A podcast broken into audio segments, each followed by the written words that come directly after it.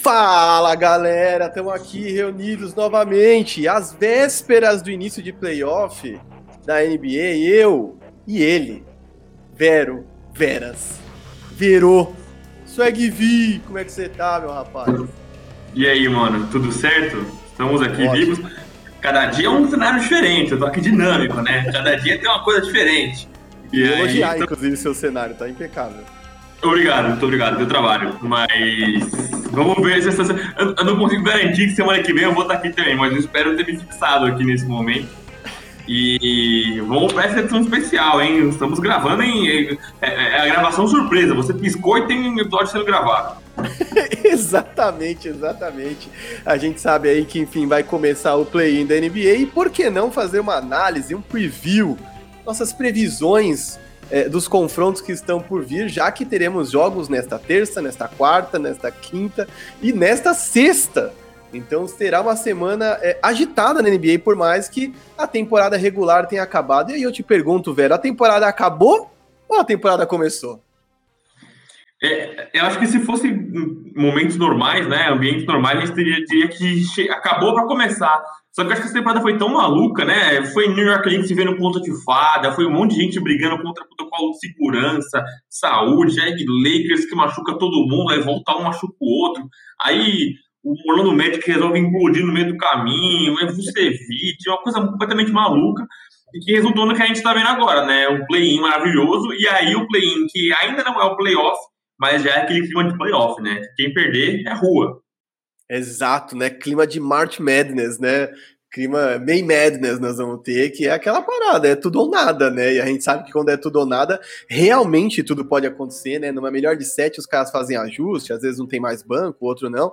Mas num play-in, cara, tem jogos aí que serão eliminatórios mesmo, né? Os jogos entre nono e décimo valem a vida, né?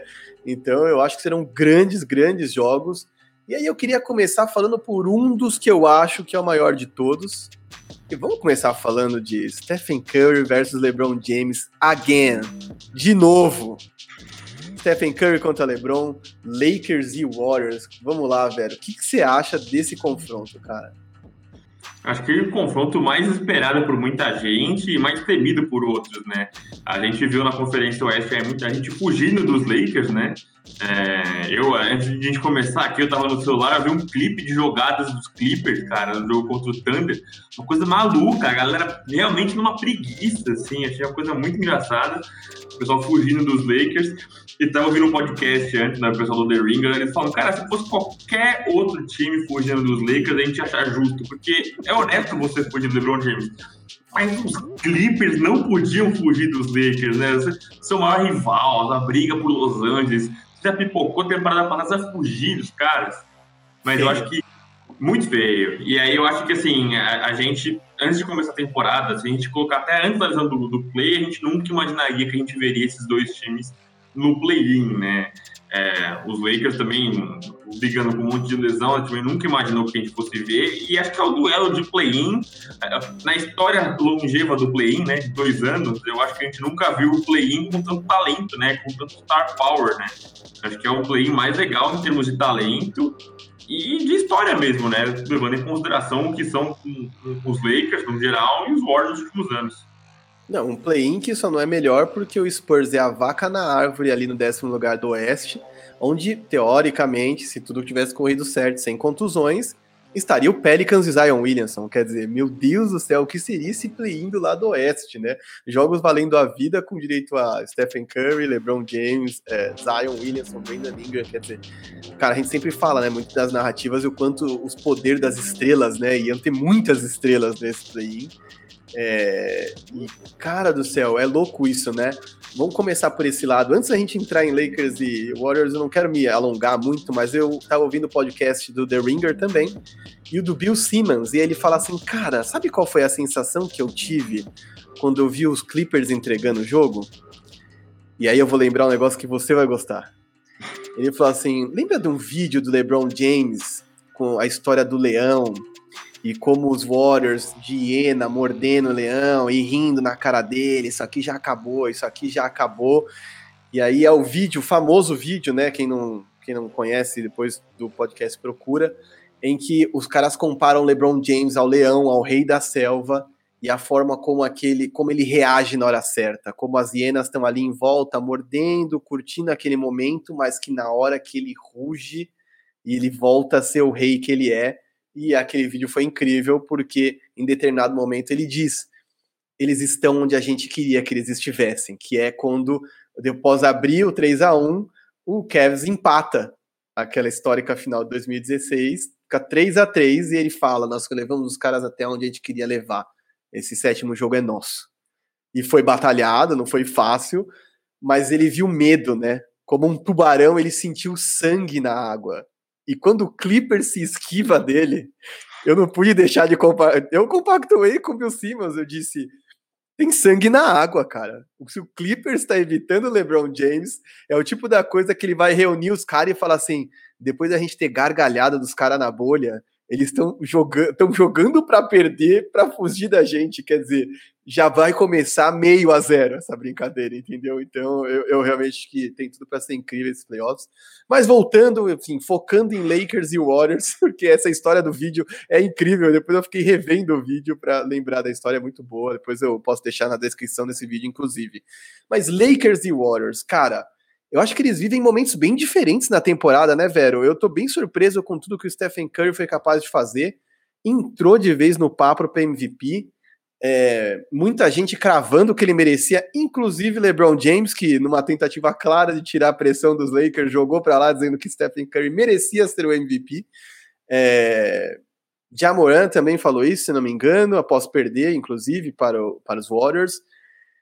Enquanto isso, o, o Lakers está numa fase, enfim, melhor, mas catando cavaco, né, cara? Numa fase em que, enfim, tentando pegar ritmo de novo, né? E como é que você acha que eles chegam para esse play-in? Você acha que ele chega em, em, condições iguais de força? Tem algum claro favorito? Ó, eu, vou, eu tento fazer essas minhas análises. Sempre que eu tenho Lakers, eu tento ser o menos clubista possível. eu acho que os Lakers chegam no momento mais frágil da, da, temporada. E todo mundo fala, pô, como é que os Lakers foram parar em sétimo? Que vexame, que não sei o que lá. Mas tem que lembrar que, pô, os caras não param saudável, né? O Anthony Davis voltou, mas foi voltar a jogar bem quando o LeBron tava fora. Aí o LeBron voltou agora há pouco, né? Jogou esses últimos dois jogos, o último jogo, agora que ele conseguiu jogar, ainda sentiu o tornozelo, saiu de novo e tal. Mas assim, não é o que gente, não é que os Lakers inteiros jogaram essa temporada inteira e falou, pô, os caras deram vexame, não pararam saudável, né? O Schroeder foi ficou fora, protocolo de Covid, enfim. Mais um time assolado por tudo isso. Acho que não tem como a gente falar que mesmo com tudo isso, né? É, só pegando o caso que você falou do, dos Clippers, né? Falou que o, Jared Dudley, que o Jared Dudley usou esse discurso, né? Que ele falou, pô, na real, eles fizeram besteira de fazer isso, né? Eu, eu entendo as pessoas fugirem da gente, porque somos o, o, atual campeão, né? Os atuais campeões. Mas o melhor momento para pegar a gente é agora. Ele falou, nós, nós não estamos entrosados, os caras não estão jogando junto, o LeBron voltou agora. Os caras entrosar, vamos supor que os Lakers passam dos Warriors e tem muita gente achando que vai ser barbada, é, se os Lakers passarem os Warriors, que vai ser barbada esse Lakers e Suns, né? Que os Suns não tem poderio para segurar esses Lakers. Vamos imaginar que os Lakers ganham dos Warriors, ganham dos Suns, os caras chegam de um tamanho para a sequência, e, e, confiantes e entrosando. Pô, temporada passada os caras começaram mal no playoff, né? Chegaram mal nos playoffs. 4x1, 4x1, 4x1, cara. Os caras não viram ninguém pela frente. Os caras passaram o carro. E eu acho que o time está melhor esse ano, tem mais opções esse ano, e assim, tá faltando entrosamento. Eu acho que eu não consigo falar que os Lakers não são favoritos. O Stephen Curry está fazendo uma coisa impecável ali no Golden State Warriors, né? uma coisa inimaginável, números maiores. Já é o sextinho, foi o sextinho da temporada. É um cara que, que, que você citou o LeBron James falando que ele é o MVP, né? Eu, inclusive, legendei esse vídeo hoje lá para o site da ESPN. E, e o LeBron é, é, um grande jogador de xadrez, né? É um grande GM jogador. Ele fala, não, que a gente crescemos juntos, né? Nascemos juntos lá em Akron. Eu sei que ele cresceu em Charlotte, mas, pô, nascemos juntos, temos o mesmo, mesmo DNA. Todo esse joguinho de xadrez dele. E ele fala que, pô, o Curry é um cara impecável, o, cara, o que o cara tá fazendo, ele é meu MVP, não dá pra você esperar mais do que ele tá fazendo, como ele lidera a franquia. E, de fato, o Curry lidera a franquia. Só que eu acho que a gente fala muito de matchup, né? Eu acho que o time dos Warriors é tão escasso, mas tão escasso, que todo matchup para eles é ruim. Todo matchup para eles é ruim. Eles não têm frontcourt, eles não têm alas fortes, eles não têm um garrafão minimamente confiável, é muito ruim. Anthony Davis vai fazer miséria naquele garrafão. Ele, André Drummond, Mark Gasol, Montrezl Harrell, quem eles quiserem, vai fazer miséria naquele garrafão. É, a, a, nós dois estávamos lendo o mesmo texto, né? É, eu mandei para vocês, já estava lendo, que era sobre estratégias de, de, de, armadilhas e como montar esses playoffs. E, assim, o Stephen Curry só vai ser produtivo se ele fizer uma, um pick and roll com o Draymond Green. Porque os Lakers vão fazer a blitz, eles vão jogar dois caras em cima, eles são competentes nisso, né? O Schroeder, Taylor Horton Tucker, Caldwell Pope, Caruso, eles são marcadores competentes, né? Vão fazer essa blitz. E se não for o Draymond Green para conseguir achar alguém ali depois disso, vai ser muito difícil, cara. Eu acho que eles não têm realmente material humano, nem no ataque, né? A gente sabe que o Curry faz umas coisas imagináveis, mas ele não consegue fazer isso um jogo inteiro. Ele vai fazer momentos importantes, mas não consegue carregar um jogo inteiro assim. É, e os caras não têm outras armas para conseguir bater, né? A, a, partir do momento que o Curry faz o pick and roll e passa a bola para alguém, esse segundo momento já virou um problema gigantesco para o Golden State Warriors. Não sabe mais o que fazer com a bola. É, e aí, com todo respeito aos caras, não é você depender de Toscano Anderson, Jordan Poole, Kent Bazemore. Eu acho que é, é tá muito pequeno para os Warriors esse confronto. É, não, é complicado mesmo, né? Eu, eu fiquei até bem na dúvida, né? Porque a minha questão toda, Vero, é uma só. O quão saudável LeBron James está? Porque, inclusive, no último jogo, ele sente o tornozelo numa bandeja no contra-ataque e dá para perceber nitidamente que ele não tá 100%. Ele até disse que, ah, não, não, de agora em diante, né, jogando basquete você nunca tá 100% e tudo mais. Mas isso é uma conversa, né? A verdade é que ele não fica pegando no tornozelo o tempo todo depois que ele faz bandeja. O LeBron James é um cara praticamente. É, sei lá, não se machuca, né? O cara é indestrutível, né? A gente vê vários vídeos dele de, é, de intertemporada, né? Que não é nem aquela fase de pré-temporada, é realmente a, fase de férias de todos esses caras, e ele tá trabalhando no físico, tá fazendo um treinamento. Há quem diga que ele gaste mais de um milhão de dólares por mês, é, por mês não, por ano, só com corpo, então isso é animal de entender como ele tem essa noção de corpo como ferramenta é, de trabalho de alto nível que ele é. é. mas a minha questão é se ele vai estar saudável. Eu tenho muitas dúvidas se ele vai estar saudável. E assim, é aquilo, né? É um jogo. Se o Stephen Curry fizer 60 pontos e o resto do time não, come, não, não comparecer, os Warriors vão cair de qualquer jeito, mesmo com uma grande atuação de Stephen Curry. Mas Exato. teve um dia que o Curry foi parado pelo Suns e o Andrew Wiggins meteu 38. E aí o que eu quero saber é, se LeBron James tiver 90%, 80%, realmente esse Warriors não tem muita chance. Mas eu também não acho de todo ruim se esse Warriors cair para pegar Spurs ou Grizzlies. Vale lembrar que o confronto entre o sétimo e o oitavo garante a vaga do sétimo direto. A vaga do oitavo ainda vai ser definida num confronto posterior entre o vencedor no nono e décimo e o perdedor de sétimo e oitavo. Então não é que acaba o mundo para os Warriors. E convenhamos, é um time que joga meio sem pressão, né? Porque olha onde chegou com o que teve de ferramentas em mãos, né? E aí é muito louco, né? Eu estava lendo sobre isso, a gente conversou um pouquinho antes de abrir aqui. Como esse time melhorou sem Wiseman. Como o Kerr foi é, capaz de recriar o sucesso dos Warriors, movimentações rápidas, handoffs, é, saindo dos corta-luzes rápidos, movimentação intensa, com lineups, né, com elencos menores e como o Wiseman realmente não encaixa, né? Eu não entendi o Wiseman quando ele foi selecionado, acho que selecionaram por talento, né? Não somente por encaixe, eu realmente me, me convenço disso a cada, cada vez mais, porque eles não desenvolveram o cara da melhor maneira possível e ele não rende da melhor maneira possível num time como esse. Então, louco notar isso, né?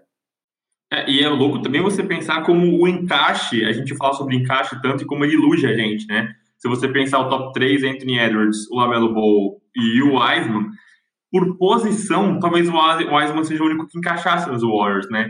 Porque o Lamelo não ia dividir a bola ali com o Steph, ou até o Draymond, que é um cara que arma o jogo. O Anthony Edwards não ia brigar por espaço ali junto com o, o, o Clay Thompson na, na, na, na ala ali.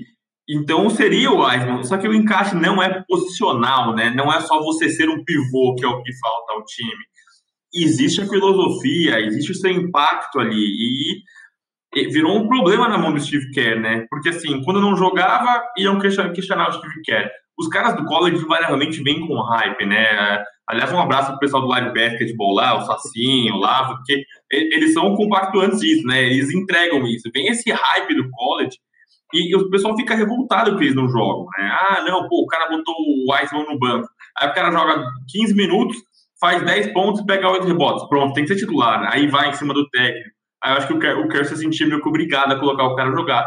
Mas era, é, naturalmente, era não natural, né? Era uma coisa engessada, uma coisa nada orgânica o encarte dele, como que ele se perdia e acabava expondo o cara, né? Uma coisa meio que no futebol. Como você bota um cara muito, muito novo, muito cru, ele se queima, né? E eu acho que isso pegou muito para os Warriors e como eles se desenvolveram sem o Wiseman. Ainda assim, ainda assim, eu acho que falta muita coisa para o Golden State fazer algum barulho contra os Los Lakers. E se falou do LeBron não tá tanto 100% assim, eu acho que nesse momento, cara, é, você quer saber? Eu acho que o LeBron nem é importante para esse confronto, cara. Eu acho que a diferença de, de, nível é tão grande que eu acho que o LeBron não é um cara importante em termos de dos 25 pontos, 7 rebotes, 7 assistências. Eu acho que o LeBron é importante em termos de liderança.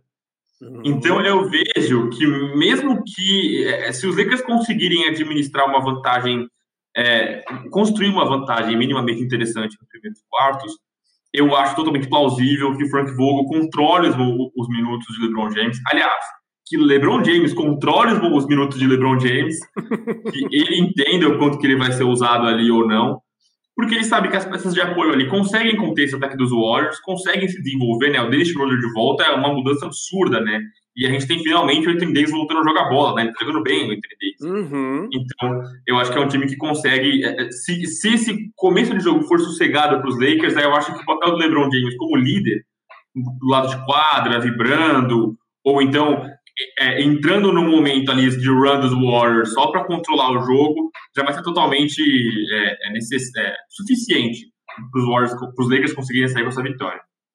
Cara, e aí vamos lá, sem muretar, porque tem o um dado interessantíssimo que é, é, sem o Stephen Curry em quadra, os Warriors têm o pior ataque dos últimos cinco anos da NBA, ou seja, não é o pior ataque dessa temporada, é o pior ataque das últimas cinco temporadas da NBA, e quando ele está em quadra, é o décimo melhor ataque da NBA quinta vez que LeBron James e Stephen Curry vão se enfrentar em sete temporadas, sete playoffs.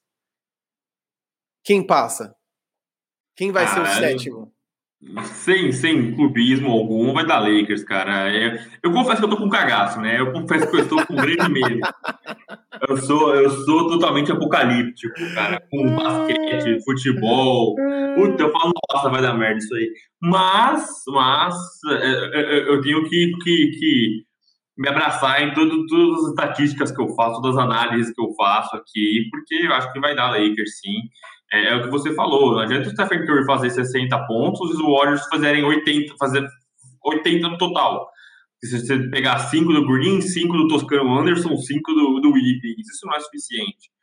E é o que você falou, tudo bem que é, é o que a gente sempre fala que são basquetes diferentes, né? Os playoffs temporada regular. Eu acho que na temporada regular faz falta uma segunda unidade para você conseguir administrar.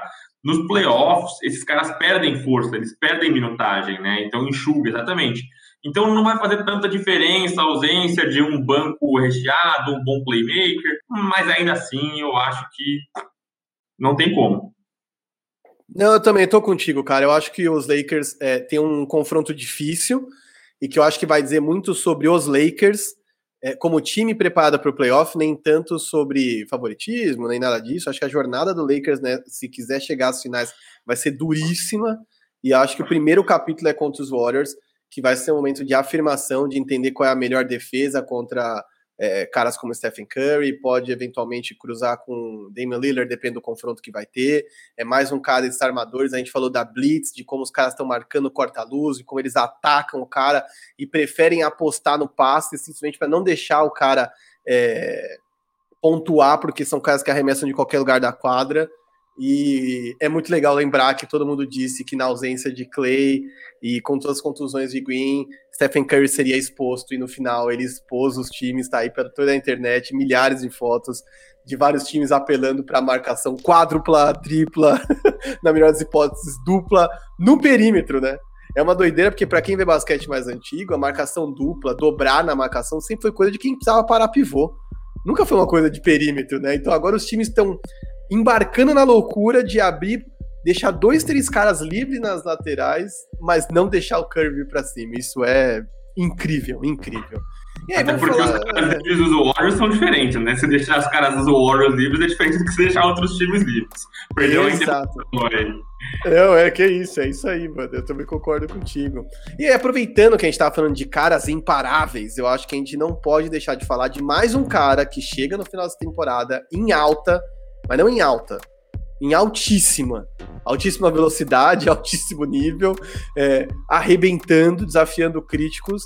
E óbvio, né? Estou falando de Russell Westbrook e Washington Wizards contra Boston Celtics. Quer dizer, tentando manter o clubismo na caixinha de novo. Vamos falar desses Celtics devastado pela ausência de Jalen Brown contra um Washington Wizards que tá vendo um retorno bem, enfim, cadenciado para ser polido de Bradley Bill. O que você acha desse confronto, Vera? Eu acho que é o confronto mais desigual desse play-in. Eu acho que é o único confronto que eu consigo cravar sem medo de errar.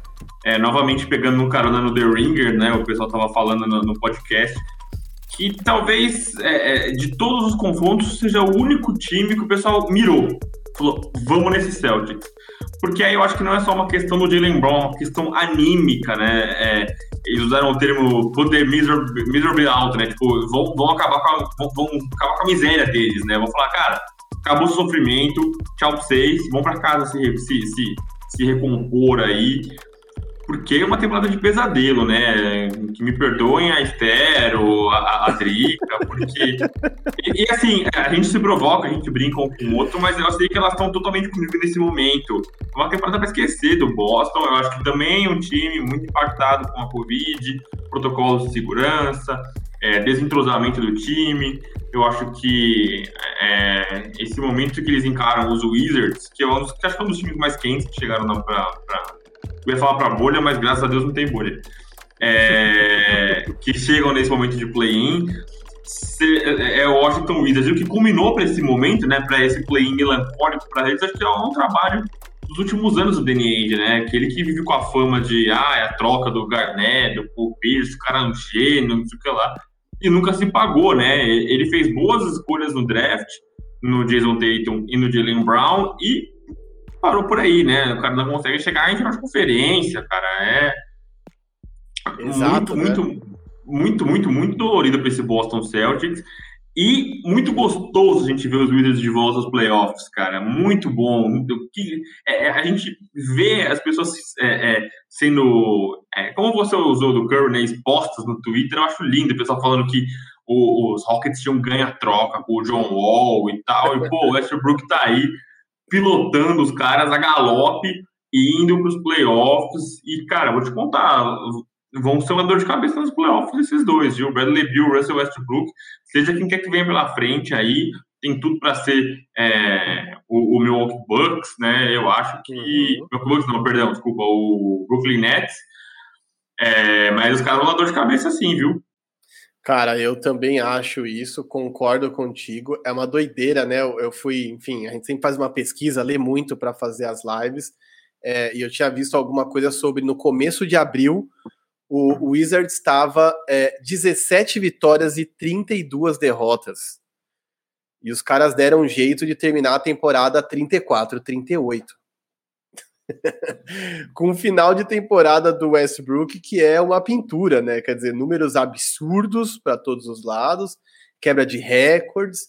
É, na ausência de Bradley Bill, ele carregando literalmente nas costas, e aí, enfim, não gosto muito da narrativa Noé, mas convenhamos, esse Wizards é um time completamente defasado, sem esperança, é assim, show de horror, né? Vamos ser honestos que, assim, por mais que eles realmente estejam sem alguns jogadores é, promissores, talvez, que eles tenham esperança de se tornar alguém, não estão falando de nenhuma estrela, né? Não estão falando de ninguém próximo de virar um All-Star. A gente, na verdade, procura caras funcionais nessa equipe e talvez não encontre. Só que tem um Russell Westbrook que é bizarro e tem um Bradley Bill que é bizarro. E aí o que eu acho da hora de perceber, talvez você vá concordar comigo, espero que a galera também, é há um espelho, eles estão espelhados, né? E é muito louco como eu acho que os dois confrontos do leste refletem esse espelhamento de ânimo. Enquanto uns estão em clima de, meu, good vibes, vamos para cima, tudo é lucro, olha tudo que a gente realizou com o que a gente tinha de material, que para mim é o caso de Hornets e é o caso de Wizards. O time que eles enfrentam tá naquele clima final de festa feio, de treta, de desunião, de racha em elenco, de precisamos fazer um rebuild, nem que ele seja suave. Quer dizer, esse Indiana com bate-boca entre técnico e jogador no meio de partida, as pessoas tendo que separar técnico e jogador, e esse Boston dizimado né, pela contusão do, do, do Jalen Brown, por todo o Covid, pela temporada que, mais uma vez, independente de se eles passem ou não passem, vai ser uma decepção. É, e eu acho muito louco como é, é, um meio que drama versus good vibes na, no leste, e eu aposto no good vibes sempre, e eu acho que é, se o Russell Westbrook não for o, o Russell Westbrook que ele foi é, no Rockets, né, que ele foi bem mal, né, o, o Russell Westbrook dos playoffs de 2020 aproveitou 17% das bolas de três, então assim, se ele não for esse Russell Westbrook, se ele for um cara mais disciplinado, mais inteligente, eu acho que eles com certeza é, passam por esse Boston Celtics e vão rumo, enfim, a este presente de grego que é avançar no play-in do lado leste. Só para colocar em pé de comparação, que você falou do, do elenco dos Wizards, vamos fazer um exercício aqui. A gente tira os dois melhores jogadores dos Wizards, naturalmente o Russell Westbrook e o Bradley Beal. A gente tira os dois melhores jogadores dos Warriors, é, Stephen Curry e Draymond Green. Se você parar para olhar, o elenco dos Warriors que a gente criticou tanto até agora, ainda é melhor que desse Washington Wizards, né? Os Warriors têm ali o Andrew Wiggins, tem ali, sei lá, o, o Toscano Anderson, eu critiquei ele aqui, mas ele é um cara útil para rotação, o Kevon Looney, Eric Pascal, tem caras úteis, mas a gente criticou tanto até agora, o, o elenco dos Wizards é ainda pior, é ainda pior, ainda pior é que o Bradley Bill e o Russell Westbrook estão realmente iluminadíssimos. E é o que você falou da vibe, né? Eu, eu, eu acho incrível como eles contaminam os caras, né? É, é os Wizards, o Russell Westbrook transformou o Scott Brooks em técnico do mês. É, o, o, Russell Westbrook está fazendo o Daniel Gafford, que foi um cara totalmente é, inoperante no Chicago Bulls, ser um cara, como você bem usou ali, funcional, né? É um cara que tem funcionado é, e um, um, impacto interessante em quadra.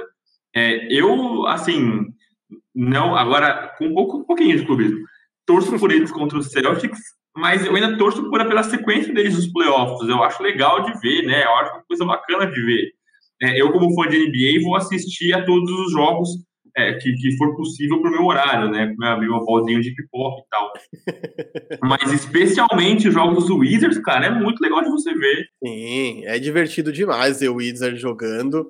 É, e eu acho que a gente tem boas razões para crer que realmente deve ser um atropelo, eu acho, inclusive, tá? Eu acho que é o tipo do jogo que, se o Jason Tatum não vier para 60 pontos, talvez o Boston não consiga acompanhar o ritmo do Wizards. Essa é a parada para mim toda, porque eu acho que o Wizards está jogando em altíssima velocidade, está no melhor momento de, de clima interno, de clima externo, de expectativas, né? Afinal, qualquer lugar que esse Washington Wizards vá, vai ser uma vitória.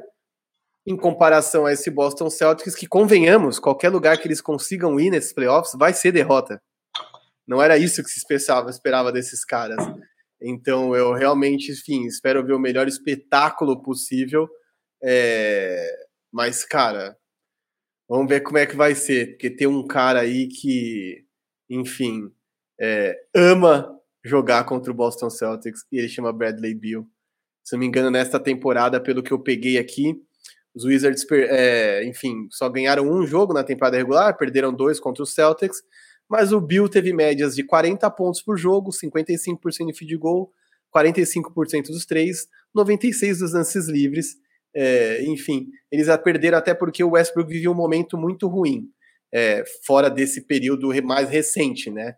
Imaginando que o Bradley Bill venha para jogar o que ele sempre joga contra o Celtics e esse Westbrook que a gente tem visto, cara, tem tudo para ser um atropelo, sim. E aproveitando que a gente está aí na tela, com enfim, com a tela de play-in correta agora, Eu tava trocando a tela aqui, porque tava um confronto errado, eu tava com uma tela antiga aqui. É, vamos falar de um outro confronto ainda nesta conferência, que para mim é o show do Good Vibes versus Drama, Indiana Pacers e Charlotte Hornets. O quanto o retorno de Lamelo Ball, mesmo que, enfim, não está 100%, não me parece 100%, é, pode mudar na narrativa do Hornets. E, enfim, o que você acha que vai ser esse confronto? É, uma breve história de bastidor, né? Eu estava conversando com o Leonardo Sasso, né? A gente estava produzindo matérias especiais para soltar no ESPN.com.br, né? A gente produz durante a semana muita coisa bacana. A gente estava fazendo vídeos especiais, né? Inclusive, quem puder assistir lá, é, tá sendo um trabalho muito legal que a gente está fazendo. E a gente estava tentando definir quem que era o cara dos Hornets, né? E ele definiu o Lamelo Ball e eu pensei no Terry Rozier, né? Muito por números, né? Você olha ali os números do Terry Rozier e tal, um cara que já passou justamente no Boston Celtics, veja só. Uhum. É, só que ele falou uma coisa que é, que é, muito verdade, né? Os números podem não ser tão impactantes assim, mas o impacto do Lamelo, o, o, como muda, o quanto que muda esse time do, do Charlotte Hornets, né? Como que ele organiza, o como que ele consegue defender, é, o Kevin O'Connor falou isso em um podcast, como que ele amadureceu a, a, a tomar a decisão dele, né? É, a gente esperava, quem acompanhava ali ele no E tal, como que ele arremessava não só arremesso mecânica feia, mas decisões ruins, arremessos ruins, como diria Paul George, né? That's a bad shot, mas aqueles arremessos que você fala, cara, qual a chance disso entrar? E ele melhorou, né? Ele ataca, quando ele vê que a bola não tá caindo na arremesso de longe, ele infiltra, ele aproveita o tamanho que ele tem, que é um cara muito grande, né? Um cara muito uhum. alto, um cara muito, uma envergadura grande. Então, eu acho que ele é um cara que amadureceu muito, é um cara que faz toda a diferença. É, eu só não vejo esse time do Hornets tão na Bolívar quanto você falou, porque eu acho que eles caíram muito bruscamente né, na classificação, né? Eles estavam brigando mais ali em cima, eles despencaram de repente para pegar esse Pacers aí. É que eu acho que esse Pacers é essa coisa, né? Vai ser ali o, o, o Caris LeVert é, balling out, né? O cara tá jogando tudo, o Caris LeVert, mesmo quando não precisa, tá jogando muito. Ele, você mesmo me chamou no WhatsApp no dia do jogo contra os Lakers. Cara jogando pra caramba o Caris LeVert. E que bom, né? Bom ver o cara jogando bem. É, mas eu acho que o clima, é, se a gente fala do clima dos, dos Celtics, eu acho que o clima dos Pacers é pior ainda, né? Ninguém se dá com o técnico.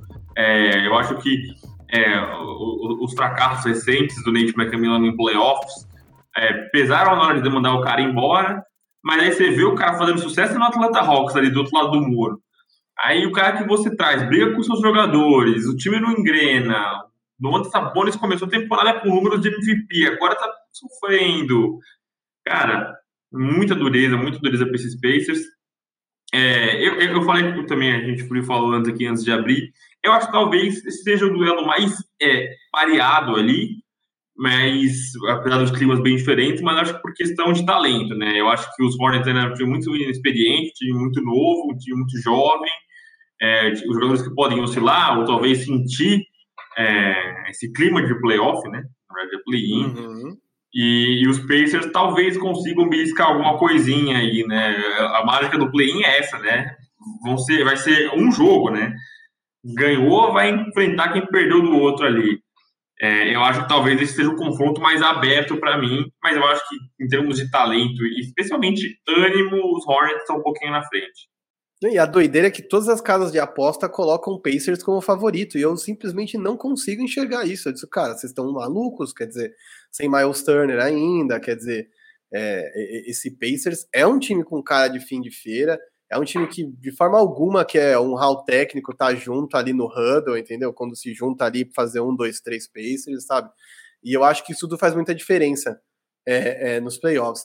E eu acho que esse Hornets, mais uma vez, joga sem pressão. E louco como, apesar de jogar sem pressão, tem muita gente lá querendo se provar, né? Um Rozier que meio que saiu pela porta dos fundos do Boston, um Gordon Hayward que, enfim, quebrado, mas é um cara que tá lá no Hornets, acrescenta mesmo quando não joga, a gente sabe que ele é um cara atuante. É, o Lamelo Ball, que é um cara que tá jogando efetivamente, é o meu novato do ano. Gosto de queimar a língua muitas vezes, principalmente com o espetáculo que é a NBA. Não achava que ele teria esse impacto todo logo de cara. Então, tô, tô bem animado, sim. E acho que, por mais que, enfim, o Hornets não esteja tão em alta, porque, como você disse, eles caíram bastante no final da temporada, perderam vários jogos que não precisavam ter perdido, bem, jogos bobos, né? Eu acho que até certo ponto o Lamelo fez falta, para ser honesto. É, mesmo ele tendo tomado lugar de Devontae Graham, quer dizer, eles têm vários armadores bons e talvez precisem se livrar de uma ou outra peça, né? O Devontae Graham é o cara que a gente já cravou aqui, que a gente acha que vai realmente sair.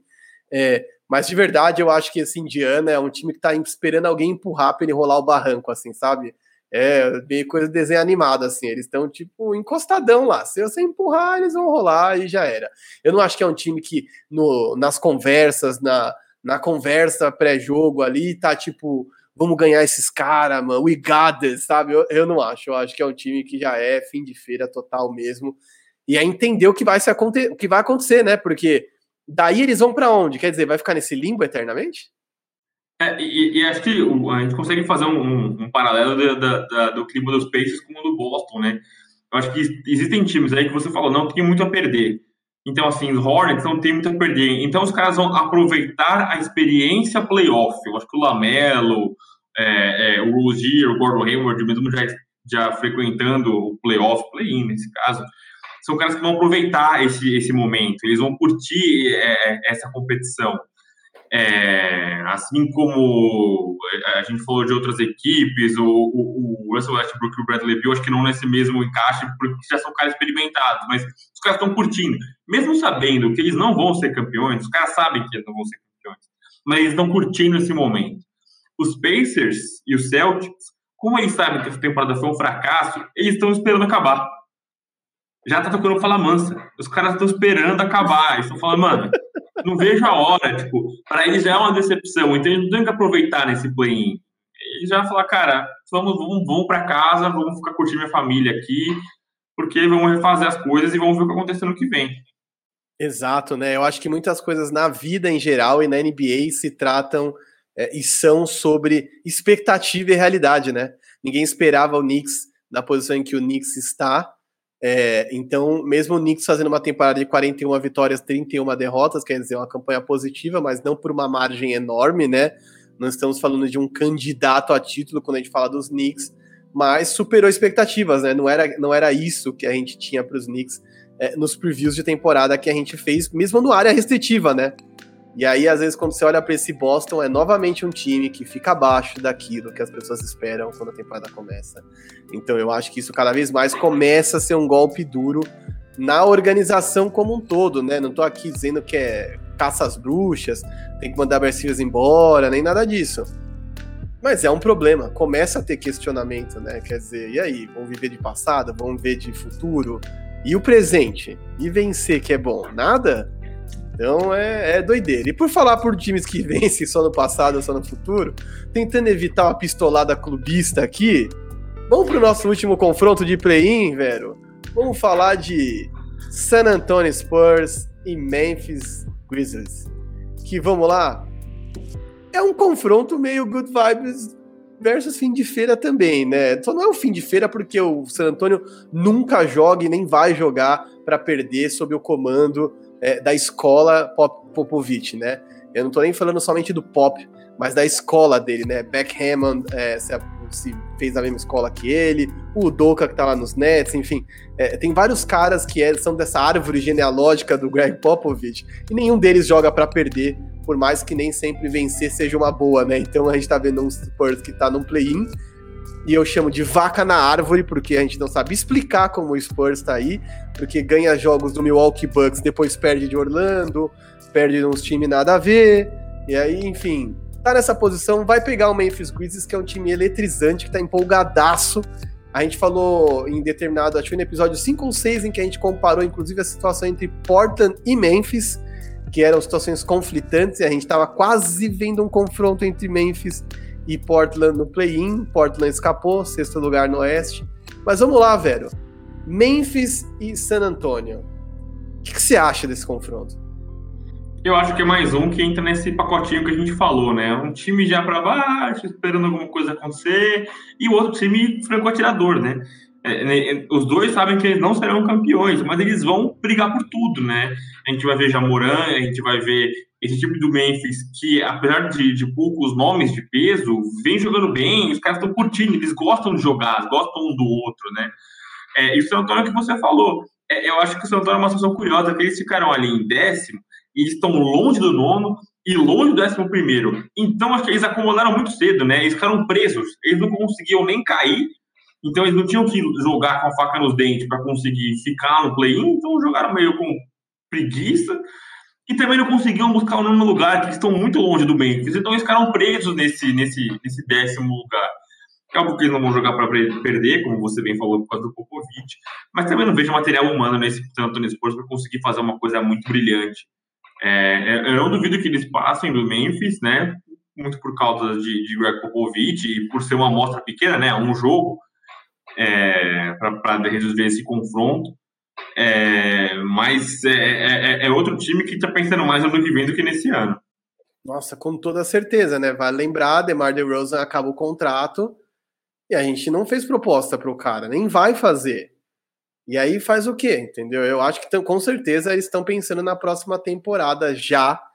É, e me incomoda especialmente assim essa coisa do limbo e de vencer jogos nada a ver e perder jogos nada a ver, porque o San Antonio nunca vai jogar para perder. E ok. Mas eu também acho que precisa definir qual é o plano para essa franquia, né? Qual é, a, qual é a ideia, qual é a programação. Eu acho que o Pop já tinha que ter subido na, na, na organização, reitero isso, é, e vejo no Memphis um time jovem é, jogando solto, e que se fosse uma série melhor de sete, eu acho que o Popovich tá entre os melhores técnicos da NBA, se não for um dos melhores, ou melhor. É, e é, se fosse uma melhor de sete, ele faria os ajustes necessários para anular de Amoran e vencer essa série. Numa melhor de um jogo, num, num duas, sabe, numa de vai ou racha, eu acho que esse Memphis tem tudo para entrar, como diz o Everaldo Max, dando voadora no lustre e o Spurs e esmorecendo aos poucos, que é uma tônica dos jogos do Spurs. Quer dizer, muitas vezes até entra num estilo meio combativo no jogo, mas vai esmorecendo ao longo do caminho, como se realmente não soubesse por que está lá ou o que está fazendo ali. E a gente sabe que esse jogo vale a vida, né? O perdedor do nono contra o décimo não vai a lugar nenhum, ele só volta para casa. Então, é, eu de verdade acho que Memphis passa, mas aproveitando que a gente está falando de Memphis, velho, aproveitar para falar uma parada que eu achei interessantíssima que o Bill Simmons falou. Por que esse Warriors, que corre sério risco de ter a quarta pick do draft do ano que vem, porque é, se a pick do, do Timberwolves não for uma top 3, é, essa pick será dos Warriors, devido a uma troca que eles fizeram. Então, isso é uma doideira, porque pela posição do Minnesota, né, ficou em sexto é, os Warriors têm pouca chance, enfim, o, o Timberwolves tem poucas chances de ficar com as três primeiras picks. É mais provável que eles fiquem entre sexto e décimo. Mas estamos falando aqui de probabilidade, não quer dizer que vá. Mas estamos falando de probabilidade. É, e a única chance dos Warriors é se eles realmente ficarem ali entre quinto e quarto, né? Porque mais para baixo que isso eles perdem a pick, né? E vão ter uma pick só em 2022. E mais para cima disso, talvez não tenham talentos tão interessantes. Mas o Bill Simmons propôs o quê? Por que os Warriors não trocam Wiseman e essa pick por outro jogador? Por que, que o Warriors não propõe uma troca por Jaren Jackson Jr., o JJJ de Memphis? Que, como você bem observou antes da gente abrir, voltou, é um cara importante, joga pra caramba, ficou fora 56 jogos. Mas os Grizzlies pioraram. E aí? Seria o tipo de troca que você puxaria o gatilho, pensando hipoteticamente? Sim, e aí, pensando no que a gente falou no começo, né? A questão do encaixe, né? Eu acho que o JJJ é um cara que encaixa muito mais, né? Esse, esse é, na 4, né? Um power forward, mas é um cara que tem tamanho de 5, é um cara grande. É, dizem que ele cresceu, inclusive, nesse período fora das quadras, né? Então o cara ficou maior ainda. É um cara que é muito mais versátil do que o James Wiseman. É, e é um cara que eu, que eu gosto muito, que encaixa com a filosofia do Golden State. É que eu acho um cara inteligente. É, não acho que ele é um cara que operacional, vai pegar a bola aqui e fazer a cesta aqui. Ele consegue tomar decisões na quadra. Eu acho que isso é muito importante para a filosofia do Steve Kerr. Eu acho que isso é, é, é, é, o grande, é a grande marca do trabalho do Steve Kerr no Golden State Warriors. São jogadores inteligentes, né? A gente já falou isso outros, nos outros episódios. É, o time que foi campeão, o time Godala vindo do banco, o time Livingston vindo do banco, e não são caras que vão fazer 20, 25 pontos, mas são caras inteligentes. Eu acho que o ele tem isso e ainda tem a capacidade de fazer 20, 25 pontos, 30 pontos.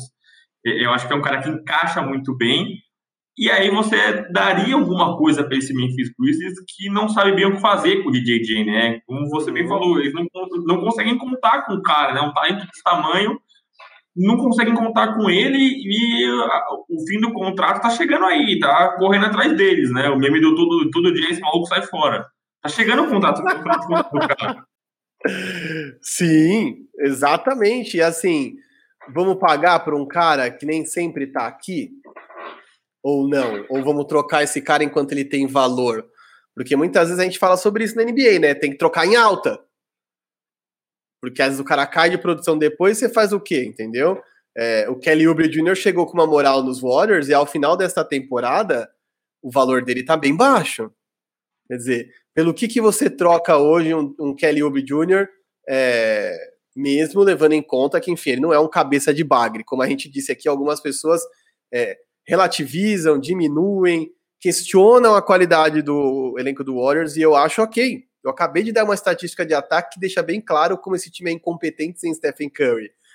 Mas não são só animais, né? Se a gente comparar elenco por elenco, de novo, nós estamos falando de um Memphis que também não tem as maiores estrelas do mundo.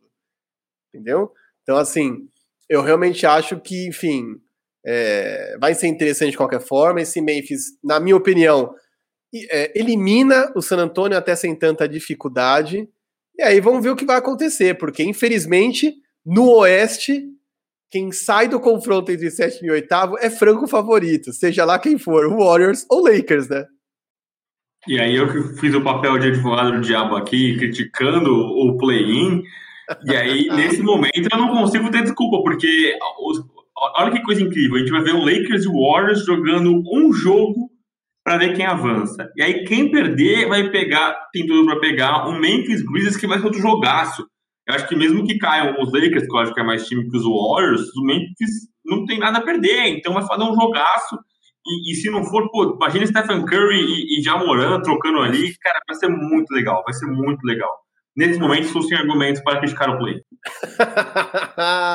é isso. Uma hora acaba, bicho. Só quem vai ter é, crédito para criticar o play-in é quem cair nessa porcaria do play-in. Aí vai xingar, porque vai falar: é, porque antigamente eu me classificaria em oitavo e essa temporada ia ter acabado, e agora eu me ferro ficando de fora. E aí, é isso, entendeu? É basicamente isso. Ah, só um dado aqui: a gente estava falando sobre a pique é, do draft. E atualmente tem 72% de chance dos Wolves darem essa pique de presente para os Warriors. Quer dizer, mais um time que também não sabe o que faz da vida, né? Não sabe se perde para pegar pique boa, não sabe se ganha para evoluir o time. É, às vezes eu vou te falar, às vezes os times da NBA me surpreendem pelo nível de várzea que eles enfrentam. E aí eu vou jogar a tela aqui pra gente, quem estiver no YouTube vai nos ver. Que aí vamos lá, vamos desenhar aqui os confrontos, velho, porque eu vou pedir pra você dizer quem você acha que é o favorito na sequência que a gente tem Boston e Washington. Quem você acha que passa? Acho que dá o Wizards. Eu também acho que é o Wizards, que teoricamente entraria aqui para pegar Brooklyn Nets. Alguma chance desse Wizards fazer o Brooklyn Nets suar, pelo menos? Cara, vou te falar, eu acho que sim, porque eu ainda tô para ver esse Brooklyn Nets defendendo, esse Brooklyn Nets é, é, é é, ralando a bunda no chão, né? Sujando shorts. Eu, eu tô para ver se o Brooklyn Nets fazendo isso. Eu só acho que é, acaba com as minhas esperanças de ver um, um upset aí, né? De ver um, um, um azarão ganhando com casa dos Wizards. É um matchup, né? Porque é, são, são dois elencos sem garrafão nenhum. O time dos Wizards não tem como parar nenhum das, outras, nenhuma das outras estrelas. Mas, cara, vai ser um jogaço. Não consigo, né, mais uma vez, né? Play-in me assombrando é, não tem mais aquele duelo que a gente falava, né? Que eu falei da outra vez, que é aquele Bucks e Magic que vai ser um 4x1, 4x0 preguiçoso. aquele confronto que você sabe chegando que vai ser varrida. Eu não consigo ver nenhuma varrida. Então acho que esse jogo vai ser muito legal também. Eu fico com os Nets, mas eu acho que os Wizards vão, vão fazer os caras sujarem os shorts. Eu acho que é o tipo da série que às vezes é 4 a 1 mas é um 4 a 1 enganoso, daqueles jogos que acabam todos por uma margem pequena, mas porque o outro time realmente não tinha perna, nem braço, braço de força de gente para arremessar, de volume de jogo para equiparar. Mas é uma série muito igual, né? Que realmente no limite do, da, da, execução, o Wizards não vai conseguir se equiparar nunca ao Brooklyn Nets. É, do outro lado, vamos lá, imaginando que esse Boston perca, Boston pegaria na sequência ou Indiana ou Charlotte. Quem você passa? Quem você acha que passa de Indiana e Charlotte?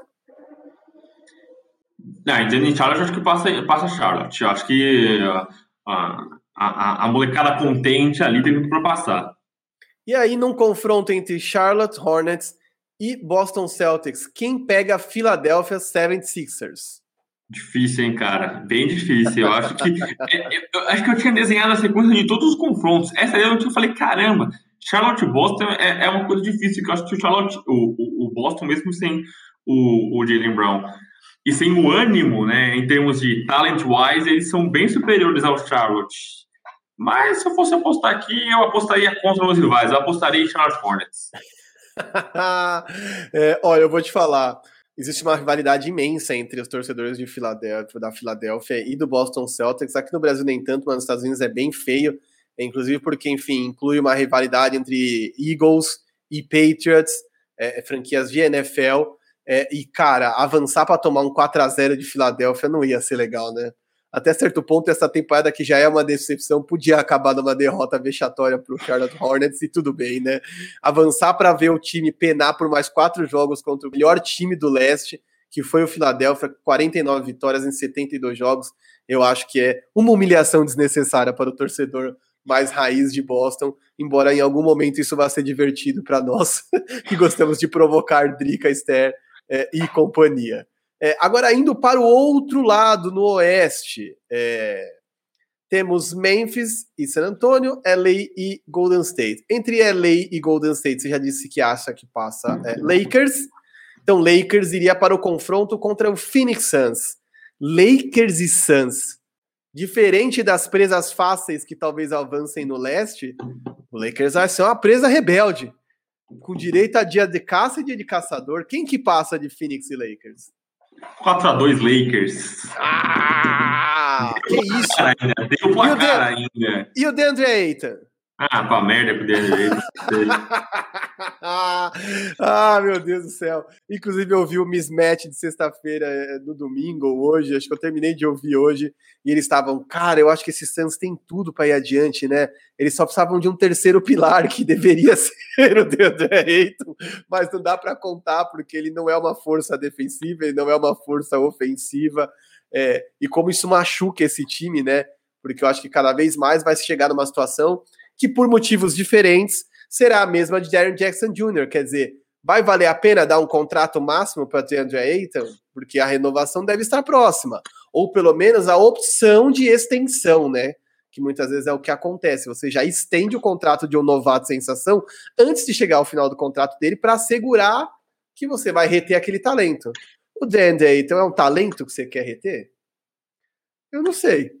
Às vezes envolve troca, às vezes envolve outros tipos de situação. Mas também acho. Se Lakers pegar Suns, avança. E digo mais, sem fazer os próximos confrontos, que é coisa para quando a gente for falar no próximo episódio, eu diria que quem pegar essa, essa sétima seed aí, essa, essa sétima cabeça de chave, tem diante de si um chaveamento mais simples, que o coloca frente a frente com um sério candidato ao título somente lá no fim, e não em rodadas preliminares, porque eu acho que Denver e Portland são times que têm graves problemas funcionais como times, graves desequilíbrios, e mesmo que eles avancem, seja Phoenix, seja Lakers, serão favoritos, na minha opinião, contra Denver ou contra Portland. Então, enfim, olho, olho vivo, de verdade, as, os caras de play-in do Oeste são tudo menos presa fácil.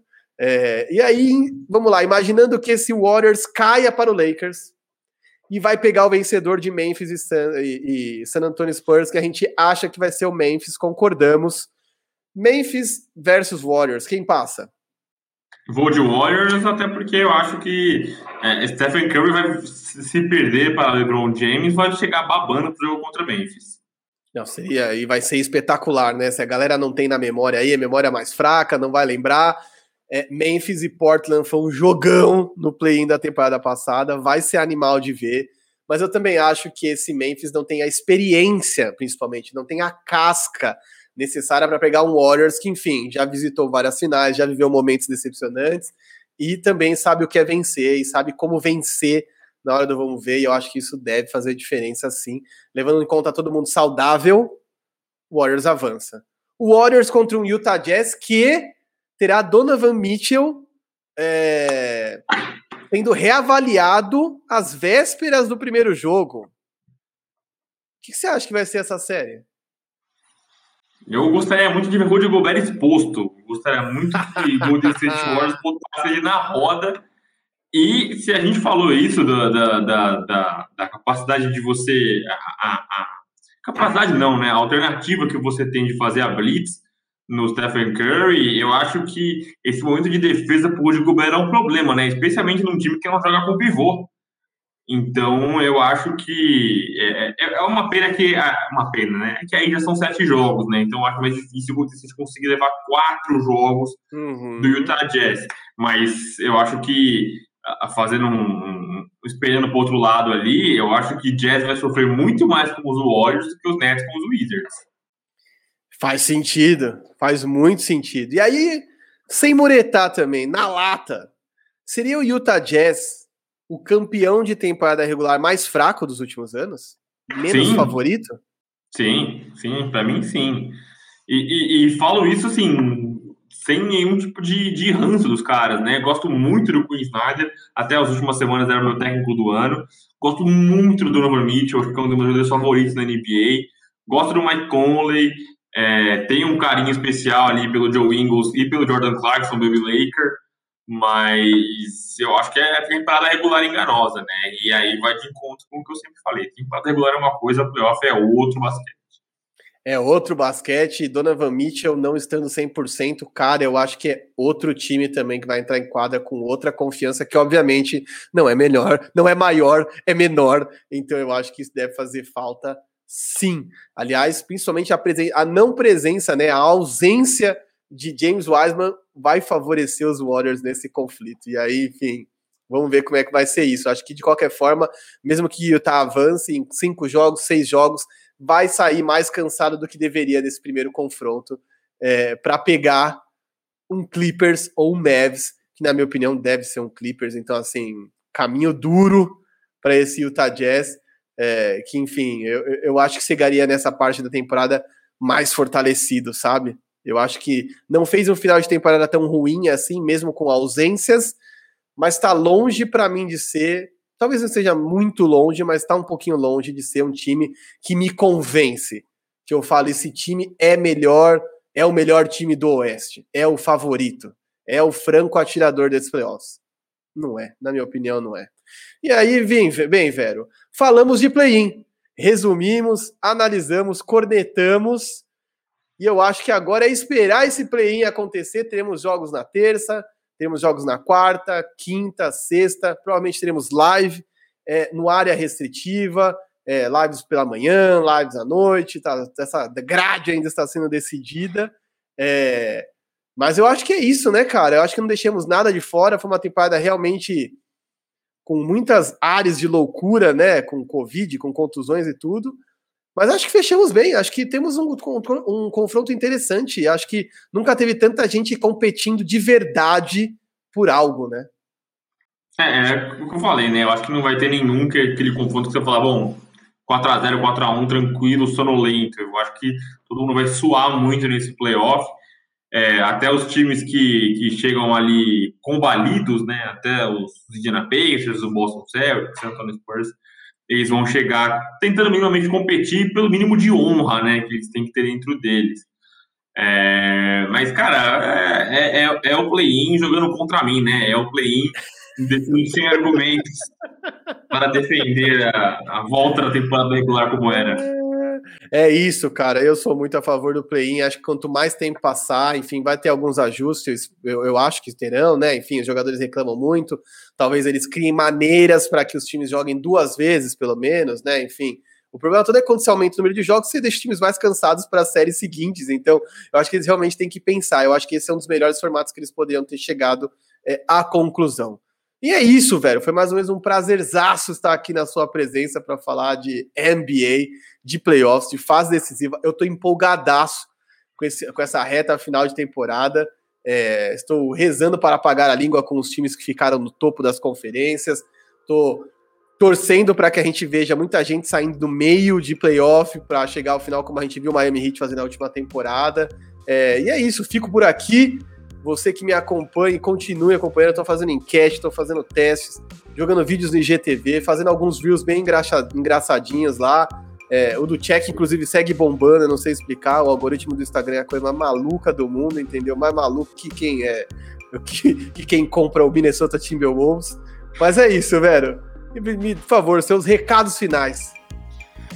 Quero agradecer a todo mundo que acompanhou a gente até aqui, que assistiu até aqui. Sempre importante compartilha com seus amigos.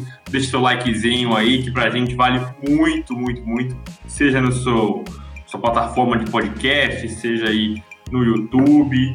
É, meu Twitter, o arroba Gedronese, sempre aberto para discussões, xingamentos e, e, e trocas de ideia. É, especialmente essa semana, sempre ligado aí na ESPN.br, tem muita coisa bacana junto com o Gustavo Faldon, Matheus Uqueto, Guilherme Saco, nós estamos fazendo bastante coisa legal em vídeos, em texto para todo mundo. É, e é isso aí, cara. Eu muito animado também, pagando, pagando minha língua com esse mocinho chamado Play-In. É isso. E eu só queria deixar um recado de Guilherme Saco para a Veronese. Joias Brutas é um bom filme, sim. Com Kevin Garnett e Adam Sandler. Quem não viu, veja. O Vero odeia, mas o Guilherme Saco concordou comigo e disse assim: não poderei mais falar com o Veronese se ele não gosta desse filme. Guilherme Saco veio me cobrar, falou: fiquei sabendo que você não gosta desse filme e agora nossas relações serão apenas de cunho profissional. Então minha amizade com o Guilherme Saco chega ao fim, porque esse filme de fato é uma grande tranqueira. e é isso, gente. Por favor, fiquem ligados aí, acompanhem os da NFA, fiquem de olho nas nossas lives, nossos Instagrams. A gente vai divulgando os projetos por lá e vai ter muita coisa legal essa semana. Então não dorme, galera. Valeu! Falou!